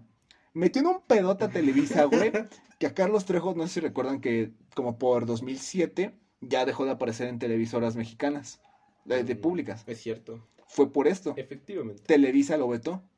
Porque pues, sí, les quitó un buen varo y aparte Trejo tuvo que hipotecar tres de sus propiedades para evitar daños este, a su persona, bueno, económicos. Y todo lo tuvo que pagar este Televisa. No manches. Ajá. Qué bueno, que se quede jodido ese güey. No, lo peor de todo es que Carlos no se quedó jodido, güey. Por eso hipotecó todos sus bienes. Para que nada de esto fuera tocado y pues él se quedara con todo el, el varo. Todo lo pagó la televisora. Tanto daños a la propiedad de Michelle, este, lo del trabajo y cosas así. Todo se lo quedó este Michelle, pero pues fue a, a base de que Televisa pagó. O sea, tuvieron que llegar a un acuerdo un poquito menor, pero pues sí lo, lo pagaron. Y de ahí Trejo fue vetado de Televisa de por vida. Pero entonces, ¿por qué ha vuelto a salir ese güey en televisora? Porque pues, les llegó el precio. De hecho, ahorita tiene otra vez un contrato con Televisa. Y, él, y hasta donde se ha declarado, la única forma en la que Trejo se puede deshacer de este monje que apareció en su casa es que Televisa le pague para que pues escriba otro libro. No mames. Te lo juro, cabrón. Cañitas dos. Ajá, cañitas dos. no manches. Porque él, él ha dicho que ha tenido otros encuentros con este monje y que a lo mucho él ya está decidido a acabar con él, pero no tiene las, las herramientas suficientes para hacerlo. ¿Y ¿Cuáles herramientas? No El tiene varo, güey. Ajá, no tiene el varo para financiar la puta investigación y la financiación del puto libro, güey. Y según, y ahorita el hijo de puta, güey, eh, hace unos años, toreo una, una obra de teatro, güey. Hizo un tour en toda la República de la obra de teatro de Cañitas. Hazme el puto favor, cabrón. y sí, estuvo aquí en la Ciudad de México. Ganó un chingo de varo con toda la gente, güey, que, esti- que estafó con esta madre. Y todavía dice el güey, no, y también estoy preparando una serie para Netflix y otros este, televisoras. Ah. Y quiero proponer a Belinda como protagónico, ya la estoy convenciendo, güey. Güey, no mames, ¿qué va a hacer Belinda? ¿Bailar el zapito en, en el exorcismo? O sea, con todo respeto a los fans de Belinda, tiene una buena carrera musical, pero no me chinguen. Se va a tatuar el nombre de Belinda, güey. Exactamente. o sea, no, no, no tengo ni puta idea de en qué momento Carlos Trejo se, se le botó la canica para decir todas esas sandeces. Y no hay, o sea, obviamente no hay nada concreto con Belinda, no hay nada concreto con su serie, no hay nada concreto de, de que va a planear algo más. Solamente que si le llega el precio a Televisa para redactar otro puto libro, lo va a hacer. Bueno, pues está bien. Mientras no llegue a las aulas de los niños, pues... Es que no está bien, feliz. Siento que ese güey ya deberían de meterlo más que un psicólogo, ¿no? Sería un, un hospital psiquiátrico porque ya ha llegado a tal punto donde ese güey también se cree sus mentiras. Ajá. Y pues no sé, eh, podría ser hasta, hasta malo para él, ¿no? Hasta cierto punto donde ese güey se puede hacer daño físicamente y... Y monetariamente, o sea, Ajá. puede dañar a más personas. Exactamente, que fue lo que le hizo Y a decir, es que eso fue real, o hasta incluso, no, no sé, no se sabe, ¿no? Que pueda, él pudo haber matado a su esposa y decir, no, pues que fue la enfermedad. No, no, sí fue la enfermedad. Hay registros del Hospital de la Raza que sí confirman su fallecimiento por dicha enfermedad. Sí, pero ese güey no se le cree nada. Ah, exactamente. No, de hecho, este, la propia hermana de Trejo, después de todo esto, lo demandó. Porque igual a ella le fue de la chingada. Y aparte, eh, el trato que tenía con Trejo era que iba a compartir este, pues, el, lo- el- el dinero, ¿no? Y pues Trejo le jugó chueco y se quedó con todo el varo. Y pues su hermana fue de las primeras que empezó a desmentir todo lo que Trejo hacía. Obviamente Trejo tomó disque acciones legales, pero solamente la amenazó y le dio una parte del dinero. Pero también este agregó la propia hermana que sí, el fallecimiento de su esposa de Trejo fue por tal y tal motivo, que aparte dejó abandonada a otra familia que tenía y se quitó con los hijos de su familia. No manches, imagínate que tu hermana te apuñala así, güey. No mames, Trejo la apuñaló primero. Sí, de hecho, sí, güey. Bueno, me refería a Trejo. Ah, Primero a Trejo y después a su hermana. Pero también sea- se lo merecía a Trejo. sí, se lo merecía bastante Trejo. Después de esto, Trejo conoce a un amigo que es psíquico y que creen, fallece de un, este, de un derrame cerebral. Ah, no manches, todos los que conoce Trejo se Ajá. mueren, ¿qué pedo? Volvió a conocer, mejor, Sí, no volvió a conocer otro amigo que era este vidente y se le fue a Cuba donde empezó a escribir este libro. También muere. No, no muere. ah, bueno. Regresó de, la vida. regresó de Cuba y ya con la idea de, de tener un equipo de trabajo, crea a full la Organización de Cazafantasmas de México, que es la que actualmente tiene, donde hizo miembro, fun- hizo miembro fundador a su amigo y a su perro, que según en palabras de Trejo, es capaz de olfatear lo paranormal. ¿El perro o el...? El perro ah, bueno. aplicó un Scooby-Doo el hijo de la chingada. No, pues... Y que gracias a este perro, Trejo descubrió el cuerpo de un monje de Tacubaya en una de sus paredes. ¿Y por qué? O sea... Porque en una de las investigaciones en su casa, el perro olfateó una pared. Y este, el momento de que lo olfateó, el propio perro este, estaba rasgando la pared, pero creo que era porque quería orinar. Y este, y Trejo dijo, no, rompí la pared y me encontré con el cuerpo de probablemente un monje y lo llevé a hacer una prueba de cobalto, de cobalto y mamadas así. Y este, y a mí se me hace lógico porque es que si encuentras un cuerpo en tu casa, Solo son la policía. Ajá, y a personas del museo. Y todavía el güey dice, no, y yo tengo este el cuerpo aún preservado y la chingada. Y es como de, güey, si tuvieras un cuerpo de verdad, eh, te estarías en el bote. o estarías siendo investigado, definitivamente. No estarías aquí redactando tus En mamadas. tu casa olería a odio, a azufre, güey, no manches. Ajá. Después de esto, este, en Re- Trejo, antes de abandonar su, bueno, antes de hacer su última investigación en su casa, redacta que se encontró al monje de nuevo. Ah, lo vio pedo. por una ventana y le dijo, lo tuyo y lo mío es personal.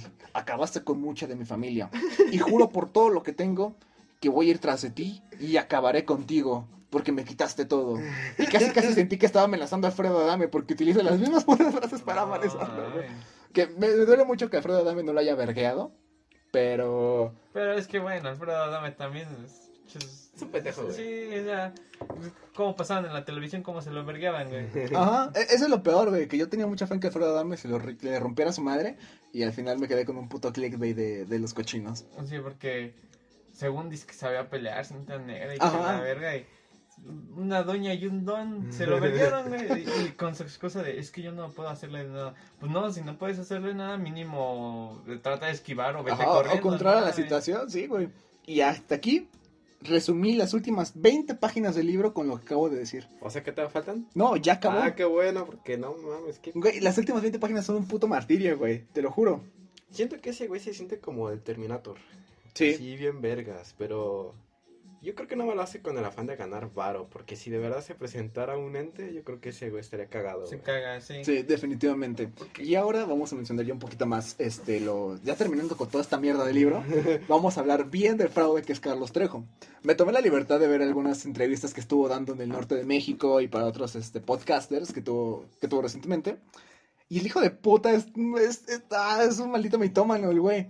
En una de ellas menciona que fue el primer mexicano en bajar del mar y conocer el Titanic. Eh, Cuando las, las este, investigaciones del Titanic eran controladas güey, por la... Por la NASA. No, no, no, o sea, por la profundidad en la que estaba Ah. era muy peligroso, ya lo vimos con lo que pasó con este submarino, era muy peligroso bajar y que él se maravilló con lo hermoso que era el Titanic porque fue contactado personalmente para hacer una investigación del barco porque se reportaban que había avistamientos dentro del agua. Ay, no. O sea, ¿Cómo- fantasmas cómo? acuáticos. Ajá, ¿cómo vergas vas a...? Tiburón, medusas, este, kraken, No, pero dijo entes. güey, o sea, míticas, no, son- no, la verga, o sea, Mm. fantasmas.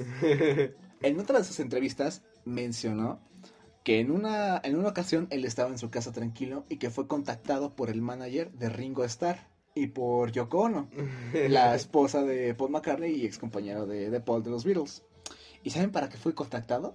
Para que investigara personalmente el fantasma de John Lennon. Ay, no. O sea, ¿se, se imaginan a realmente lo que pasó en la cabeza de Trejo de que, ah, no mames, voy a decir que me contactó yo por este Ringo Starr? O sea, ¿te imaginas a Ringo Starr terminó de ensayar y, ah, oiga, ¿no le tiene el número de Trejo? Es que pues, creo que lo quiero, quiero contactarlo para ver si me ayuda con lo de, con lo de John. Quiero que me investigue algo este cuate. Quiero hablar con John. Sí, ¿Tiene el número de Trejo, porfa? O sea, ¿no, ¿no te lo pendejo que suena todo eso? Para mí suena coherente, güey. Oh, súper coherente.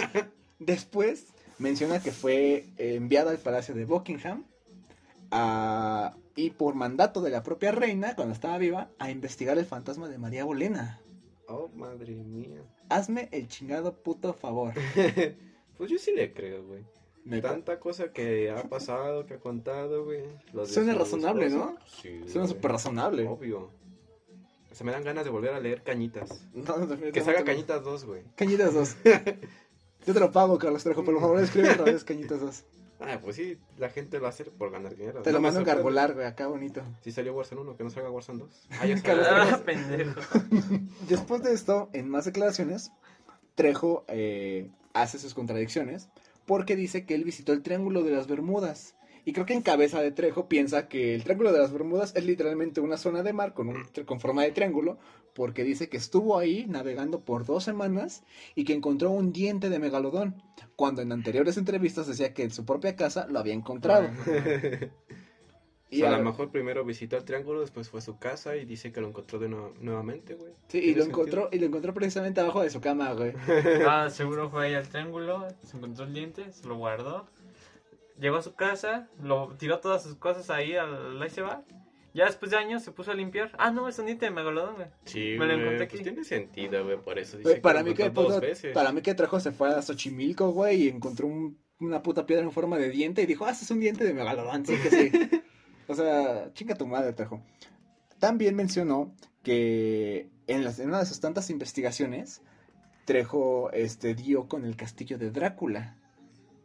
¿Ese existe de verdad? Sí existe el castillo de Vlad, pero él menciona que estuvo viviendo casi seis meses en ese castillo, cosa que es falsa, obviamente. No. porque dado que es un patrimonio histórico en Rumania, eh, no hay rastro y no hay forma de que tú te puedas quedar a dormir en ese castillo si no hay una orden federal. Pero si te metes a escondidas, sí, güey. Te sacan porque el castillo está constantemente vigilado. Ah, ¿sí? Y las habitaciones, este, no hay camas de, donde que puedan soportar el cuerpo. O sea, todas las estaciones son de, de mobiliario que ya había en ese castillo y que fue restaurado de a poco. Entonces, Trejo dice que en una de sus estancias, eh, estando en un castillo, que salió al bosque, que se ve en el video donde está grabando, que se ve a lo lejos que son los putos dínamos, este, encontró más castillos de Drácula, que tenía más de uno, cuando históricamente solo había dos castillos, uno donde empalaba a la gente Vlad y el donde él dormía. Y el castillo de Chapultepec. Y el castillo, era el puto castillo de Chapultepec. Y que en uno de esos castillos encontró una espada que fue la que se trajo. Y es. Ajá, güey, güey, no sé. Y el güey presume siempre en su casa que tiene la espada que probablemente era de Vlad. Cuando todo material que histórico que es encontrado fuera de, de México y se quiere traer, no se puede porque las propias autoridades del país en cuestión lo detienen. Si tú te quieres chingar, por ejemplo, si tú en tu casa por alguna razón encuentras algún artefacto maya o una madre así y te lo quieres llevar a otro país, las propias autoridades de México te detienen porque es Ah. patrimonio nacional. Pura shit, güey. Yo le creo a Trejo. Yo le creo a Trejo. Eh, pues hay países que también tienen artesanías así valiosas, por ejemplo Inglaterra, Ajá. pero no devuelven esas piezas, así es que lo que tú dices pues tampoco no, como que no trae mucha coherencia. No, es que esto es este antes de todo este desmadre. O sea, realmente si tú vas a Europa y te traes algún artefacto histórico de allá, ni en pedo te lo dejan pasar. Porque número uno, cuesta una millonada. Dos, aduana te detiene por lo mismo. Y te hacen una investigación de para qué verga lo vas a traer. Y aún así te lo niegan. Y en México también ya se está implementando todo esto por lo mismo del penacucho de, de Moctezuma. Entonces, eh, otra de las cosas que Trejo inventó fue que él estaba investigando eh, cómo, bueno, investigando junto con científicos de la UNAM, cómo congelar un fantasma. Ay, no. ¿Y cómo la UNAM se presta para hacer eso? Obviamente no, obviamente no. La y que junto con- todo. Y aparte contactó a científicos de Cambridge, de la Universidad de Cambridge, para verificar su teoría y que la dieron por aprobada. Y recibió una carta del propio presidente para llevarla a cabo. Y está en proceso aún de preparación junto con más científicos para hacer la congelación de este ente. Y que anuncia que a finales de este año lo va a llevar a cabo. ¿Cómo puedes congelar algo que no puedes tocar? Exactamente. Ah, hay un tema que Trejo mencionó que en una de sus posesiones que cuando vio, que él olvidó la cuarta ley de Newton, que es esta. Mentándole la madre, cualquier materia se va. o sea que si le mete a la madre. De ahí sale el dicho que si le insultas a un fantasma, se va. O sea, y Trejo utilizó esto en su libro, que en una parte donde vio a Emanuel poseído, él le empezó a meter la madre y cuando le preguntan por qué, él dice que hay una ley que dice que cuando le mientas la madre a un fantasma, este se va, se evapora. Por eso no estuvo, por eso el fantasma no regresó a atacarlo a él, porque él lo insultaba. No. Ah, qué jalada, güey. No manches, ya me dio hueva su libro, güey. Ay, imagínate a mí, güey, que lo leí. Y a todo esto, Carlos Trejo se sigue adjudicando casos paranormales que poco o nada tienen que, él, que ver con él. En sus investigaciones utiliza videos de otras personas que probablemente son reales, probablemente no, para, para adjudicarse el crédito. Y le sigue mentando a la madre a Maussan. E incluso lo intentó demandar porque según Maussan este, encontró una momia este, junto con una investigación ya planteada. O sea, Maussan lo hace ya más todo más legal. Él sí hace todo legal. Y cuando hacen este, exploraciones o investigaciones, él, él las financia. Y en una ocasión encontró, creo que un restos de una momia este, embalsamada y la, la llevó a, a donde pertenece la momia de, en cuanto a investigación. Y Trejo dijo que él podía desmentir este, dicha momia y que era falsa y la chingada. Y él enseñó una disque momia que tiene en su casa, que es la del monje que encontró en su pared. Y, güey, es un puto mono de unicel pintado, güey, con pintura acrílica. Te lo juro. Y eh, todos los podcasters que han sido invitados, bueno, que han invitado a Trejo para hablar de sus investigaciones y la chingada, todos han jurado que se han aguantado la risa de las estupideces que dice Trejo, porque no han encontrado ningún sentido o alguna lógica a todo lo que redacta. Y que hasta la fecha, Trejo es acusado de mitomanía, de fraude y de, cual- y de cualquier otro cargo que ha dañado a personas este, exteriores. Incluso personas que han trabajado con él, como ya lo mencionó Facundo en su investigación contra él, eh, el propio Trejo las, pues, las embauca o las pone un freno legal para que no lo, no lo ataquen. Pero sí es cierto todo eso, entonces ¿por qué no está en la cárcel ese, güey? Exactamente, han hecho de investigaciones que no, no sé por qué no lo han metido a la cárcel. La, de hecho, la única que le ha ganado un caso fue esta Michelle y fue gracias a que Televisa pagó todo el, el dinero. Pero fue Mm. porque igual Trejo fue pendejo, no es, y hipotecó todas sus, todas sus propiedades para que no hubiera ningún pedo. El- lo más cercano que tuvimos a que Trejo fuera capturado o funado fue después de esto, ya que fue vetado de las televisoras de México. Desconozco en qué momento le llegaron al precio a Carlos o Carlos le llegó a una condición con él para que regresaran a poder grabarlo o entrevistarlo. Y desgraciadamente el boom mediático que tuvo en esos momentos está regresando. Y ahora que está todo esto de los ovnis y que Maussan tenía razón, Carlos Trejo se quiere llevar una rebanada Yo de sí pastel. Sí, yo también. Eh. Se ha llevado, se quiere llevar una rebanada de pastel diciendo que todo lo que Maussan detectó, él ya lo había encontrado antes, pero no lo quiso publicar porque él no cree en ovnis. Ay, no, man. Pero al final de cuentas, ¿sí creyó en ovnis o no? Él dice que lo está considerando gracias a todas las evidencias que se han presentado científicamente. Y que él como físico, porque es físico, dice, Ah, No, física, no manches, no que doctor y no sé. tiene un doctorado en física. En- ay, ¿en qué escuela, güey? Ni No puta idea, güey, o sea, te lo juro. O sea que nosotros podemos ser doctores, güey. Ajá, yo puedo ser licenciado. Nah, cállate, Dani. Estoy en proceso de banda, estoy en proceso de... Yo soy doctor Oliver. Y él es doctor, este, Doctor Gaby. pendejo. Doctor pendejo en Uber. Entonces, eh, esto ha conllevado todo esto. Trejo, sus estimaciones, sus fraudes, lo llevan a lo que es ahorita. Un charlatán, un ratero y un hijo de la chingada. Y antes de que terminemos este podcast, ¿algún comentario que quieran hacer referente a la historia que acabamos de leer y lo que les acabo de comentar? Sí, quiero hacer un comentario. Que chingue su madre Dani, Martín Mateos y Julio Profe. Ok, eso lo voy a cortar. ¡No! Pues ah, yo tengo pregunta de, o sea, bueno, es algo relacionado al libro y es si tú crees que sí existe lo paranormal, tanto lo que lo de su libro o si has vivido algo paranormal como para que digas, bueno, esto es creíble, esto no es creíble. Ah, de su libro no lo creo, por lo mismo de que ya han presentado evidencias de que es un puto chismoso y personas que él menciona en el libro han declarado diciendo que nada de eso pasó. Incluso dicen que probablemente fue una de las tantas pedas que hicieron en casa de Trejo, porque el, el buen Emanuel, después de que lo entrevistaron, dice que constantemente Trejo invitaba gente a su casa, pero para tomar, no para otras cosas. Entonces, Mmm, sospechas. Ajá, es probable que en una de estas loqueras, imaginación loca de Trejo, pues dijo, voy a imaginar que hay un fantasma aquí y me voy a poner pendejo en uno de esos trips. Eh, y ahora, respondiendo a lo que tú me preguntaste de que si creo en lo paranormal, me mantengo escéptico porque he tenido uno que otro avistamiento de cosas así, pero en mi mente lo trato de procesar de una forma lógica que aún no encuentro. Y el primero fue que en una de las noches, mientras jugábamos Fortnite, este, nosotros, este, creo que fue todavía durante pandemia, este, si fue durante pandemia, todavía jugamos Fortnite en pandemia. Fortnite, sí. Sí. Este. eh, eran creo que 3 de la mañana, 4. Y mis perros empezaron a ladrar como putos locos. Eh, por pura lógica, pues me asomé para ver qué era porque pensé que era un gato o era otra persona que estaba tocando la puerta de mi casa. Y en las escaleras, en, el- en mi portón, entrando en el patio, hay unas escaleras del lado izquierdo. En esas escaleras se vio una sombra, un ente, no sé qué verga, era parada mirando fijamente hacia la puerta donde estaban ladrando mis perros. Encendí la luz y se empezó, no sé, como que se sintió una vibra extraña, de esas veces en las que probablemente tu mente te juega chueco y no sabes qué está pasando. Y del puro, de la pura impresión, lo único que pude hacer fue meterme a, mi- a la sala otra vez, cerrar la puerta, prender las luces otra vez Mm. y fingir que no pasó nada.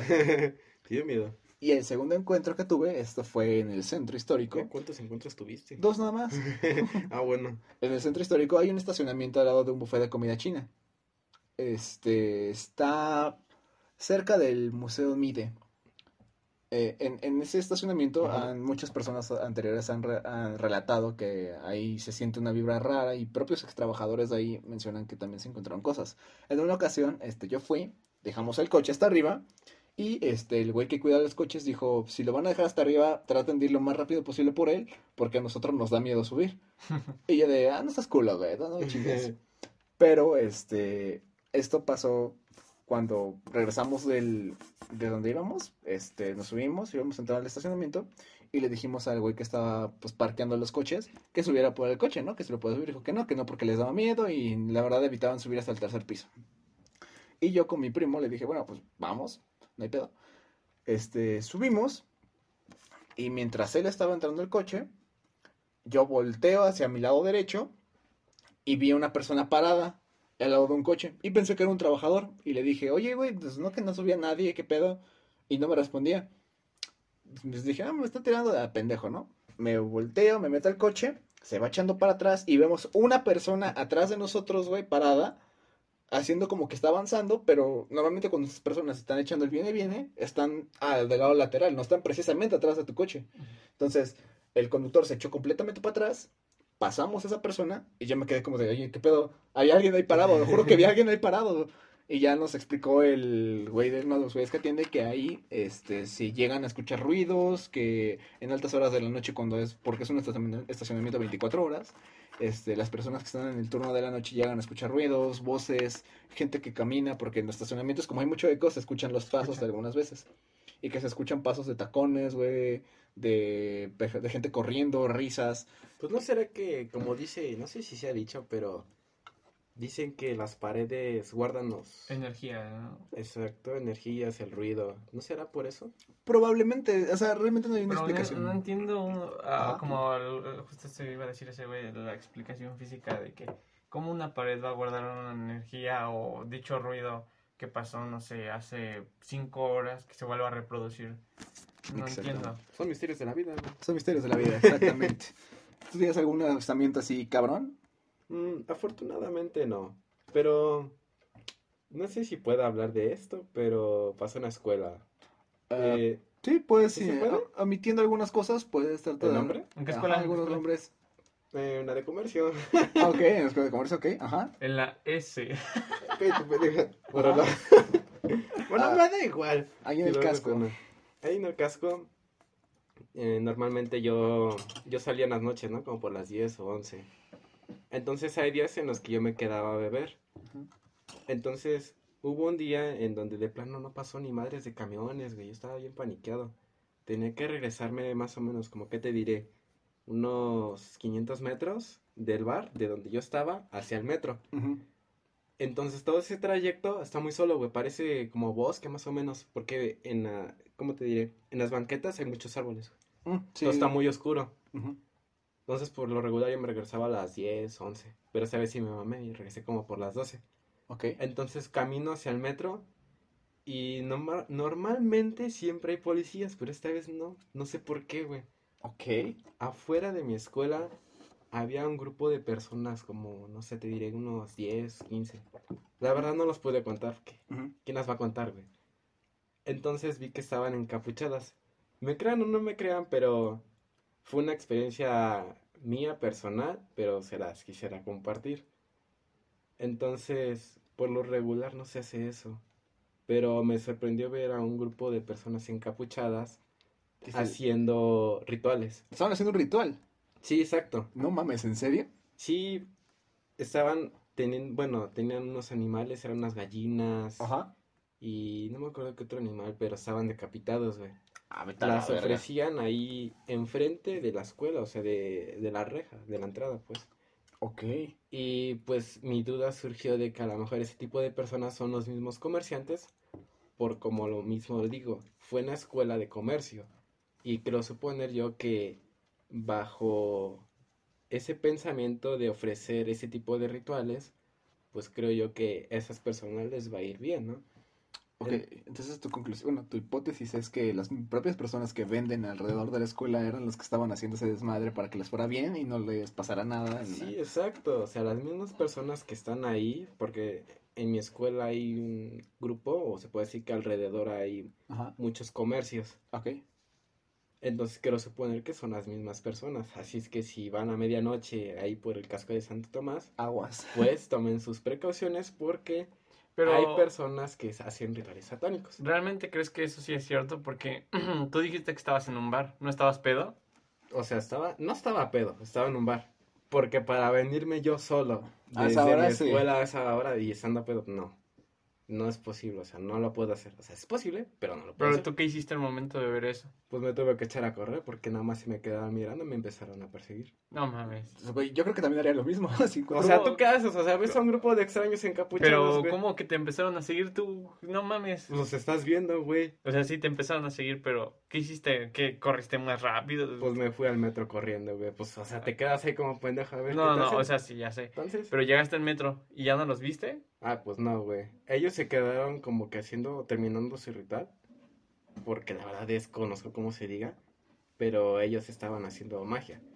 Y si se quieren dar una vuelta, pueden ver luego ahí en mi escuela que hay animales muertos afuera de la escuela. Ok, eso daría muchas explicaciones. Probablemente sí sean uno de esos pinches locos que matan animales y los dejan ahí para un ritual de, de magia o más así.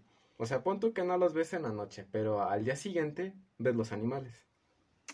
Y pues también, pues, o sea, yo que me voy a quedar ahí, este, esperando a que me, me agarren, güey. Y la escuela no tiene ahí seguridad para... No, la seguridad nada más es para adentro, o sea, de adentro, dentro del mismo plantel, hay seguridad, pero ya para afuera, no.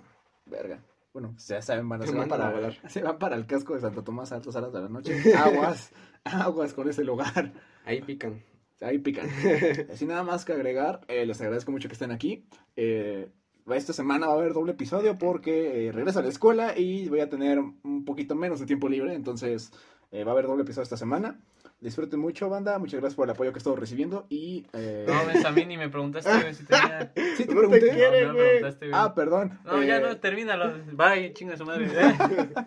Bueno, Gaby, ¿cuál fue tu Este historia es- paranormal? No, yo tengo un chingo, güey. Bueno, una, una que digas me sucedió aquí y que puedas Es resumir. que todas han sido, todas han sido en mi casa. Todas, todas, todas, todas. Eh, no sé, no sé sinceramente que tenga en el lugar donde vivo, pero hasta cuando lo cuento, las personas no, no me han creído. Cada vez que lo cuento, las personas no creen, ¿no? Yo te creo, hijo. Y Si cada ya vez que lo cuento, esta mamada, güey, no creo que pueda ser peor. y como siguen sin creerlo, no sé qué pedo, pero pasa algo en frente de esas personas. O sea, no es como que hay un pezondón y se los coge, no. O sea, No, es como que sobrino. les avientan cosas. Generalmente Ok. lo que pasa en mi casa es de que te avientan cosas. Por ejemplo, una que bien recuerdo y, y ahí están todas- todos mis familiares y así. Eh, una vez en una tarde de noche, más o menos 7 de la noche. Bueno, está de más decir la hora, ¿no? Ajá. Pero bueno, estábamos viendo todos en familia en la sala una película. ujú, Entonces mi perrito le llevó una pelota a mi hermana. Ok. Entonces mi hermana pues agarró y le aventó la pelota a mi perrito. Ajá. Entonces el perrito se lo regresó, pero la pelota se fue abajo del sillón. Ok. Entonces al momento de mi hermana este bajarse del sillón, bueno, bajarse del sillón y meter la mano y buscarla, eh, agarró la pelota, pero en mi cuarto hay una otra pelota de fútbol americano. Ajá.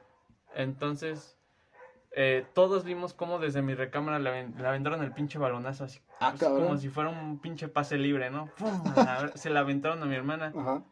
No mames, todos nos quedamos paralizados porque estaba debajo de mi cama en la parte de los juguetes. O sea, no hay explicación lógica como para que puedan aventarle a alguien un, un Sí. balón de fútbol americano. O sea, Eh, eh, estaba eh, guardado. Es la casa que conocemos Oliver y yo. Sí. No mames, cabrón. Ay, no. Güey, nosotros dormimos ahí, vete a la verga. o sea, no hay explicación lógica.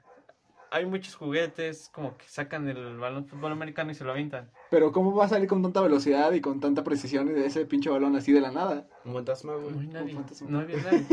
También hay maldad. otra donde estábamos igual en la sala y estábamos viendo película. Eso era tempranito. Y no sé, güey, no sé qué pedo. Era como una cosa de metal que va en los cables. Ajá. Eh, nos lo aventaron. Así, Ok. Pum. Pinche vergasísimo. Ah, ese cayó al lado del en el cristal. y Se escuchó más el putasísimo. No mames. Sí.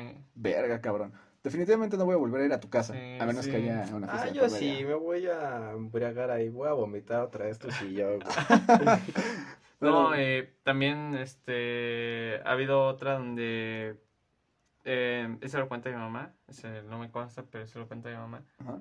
donde eh, ella estaba limpiando y pues ahí dejó que el jabón, que no sé, las cosas, ya sabes, cuando van a comprar el mandado, ¿no? Lo dejan ahí. Claro, claro. Entonces mi mamá estaba limpiando y ella cuenta que ahí estaban los trastes sucios en pues en el comedor. Ajá. Entonces, al momento de querer agarrar este los trastes sucios, Ujú. dice que había un cuchillo. El cuchillo estaba en el centro de la mesa, dice que empezó a girar y se le fue a la panza. A la verga. Ah, no manches. El fantasma tasajeado. No. Mi mamá, ella sí es muy no creo nada de eso. Eh, seguro es por el viento, seguro estaba mal acomodado. Muy escéptica. Ah, no, no cree jamás nada de eso, pero dice que sí se sacó de onda, ¿no? Porque, ¿cómo va a girar? Y encima dice ella. Claro. está muy raro lo que pasa y de hecho pasó justo antier algo de eso. Eh, llegó mi mamá y puso la lavadora, todo normal. Pasó la lavadora y después este se fue a asomarse y ya había acabado la lavadora. Entonces al momento de asomarse no encuentro una puta explicación, güey. No encuentro una puta explicación. Mi mamá me, me llama y le llama a mi papá para Ajá. que vayamos. O sea, la puta lavadora está ahí y la lavadora terminó hasta hasta allá. Ok. O sea, llena de ropa Ajá. y pesada la lavadora. ¿Cómo Se- verga se se, va a mover? sola. ¿Se va, ¿Cómo verga se va a mover? Ok, eso está muy raro, güey. Tenías un pinche poltergeist ahí. ¿Cómo se va a mover, güey? ¿Alguien ha muerto ahí en tu casa? Ah, Eh, pues cuenta mi mamá que en, en la casa de al lado, o el departamento de al lado, eh, dice que como al año o a los dos años que llegaron, este, había un tipo que hacía muchas fiestas Ok. y que en una de esas, pues, escucharon los balazos, que según, este, sí se murió el tipo, fueron los forenses y así. Am, pues, al lado prácticamente, pero no dentro de mi casa. de mi Háblale a. Carlos Trejo para que vaya a investigar. Pues te digo, sí siento que hay algo. Igual antes sí me daba miedo, ¿no? Porque una vez igual en las que estaba jugando yo solo, mi mamá había hecho de comer. Literalmente había hecho de comer y dejó la comida en la estufa. Ok. Un pinche cacerol grande de- lleno de comida. Mi mamá se fue a comprar este, creo que limones, fue, fue, la neta no sé, pero salió a la tienda. Entonces, en una de esas, escuché un vergasísimo ¡pam! Toda la comida que estaba en, bueno, en la cacerola, toda la cacerola, la aventaron a la sala. Eso O está sea, muy todo, raro. todo estaba lleno de la comida, o sea, la aventaron. No mames, me, esa vez fue de las veces que Me más cagué, me dice cagué. Gaby. Y me salí con mis perritos, güey, esperé a mi mamá afuera. No mames. Definitivamente tu casa no es un lugar en el que me gustaría No dormir un buen rato, pero Pues, bueno. Insúltalos, güey, como dice Carlos Trejo, güey. Sí, güey. Se van. Mentándole la madre, cualquier materia se va. Bueno, banda, sin más que agregar, eh, ya terminamos este episodio. Eh, muchas gracias por venir. Eh, ¿Quieren dejar sus redes sociales para que los puedan buscar o algún contacto? Mm, no, así está bien. Muchas gracias, licenciado Dani. ¿Tú, Gaby? Eh, Oliver va a la Escuela Superior de Economía, eh, vive en... Su número de teléfono, eh. Cállese, perro. No, está bien. Ok, bueno, a mí me pueden seguir como Dani Likes Pizza y no olviden eh, seguir el, el podcast en Spotify. Ya está disponible en más plataformas. Ya se encuentra en Amazon Podcast y en Apple Podcast para que lo puedan checar ahí en caso que no tengan Spotify. Y también en YouTube ya se van a estar subiendo los episodios constantemente. Eh, me pueden seguir también en TikTok como Dani H. Fierro. Y sobre todo, eh, no olviden calificar este episodio después de que termine. De esa manera me estarán apoyando y haciendo que el algoritmo de TikTok me recomiende para más personas. Muchas gracias, banda. Y sin más que Permítame, decir, permítame. Oliver se llama en Facebook Henry Oliver y tiene una foto de él. Ese pendejo. muchas gracias. Código maestro en la tienda de Fortnite. Nos vemos en el siguiente episodio. Hasta la próxima.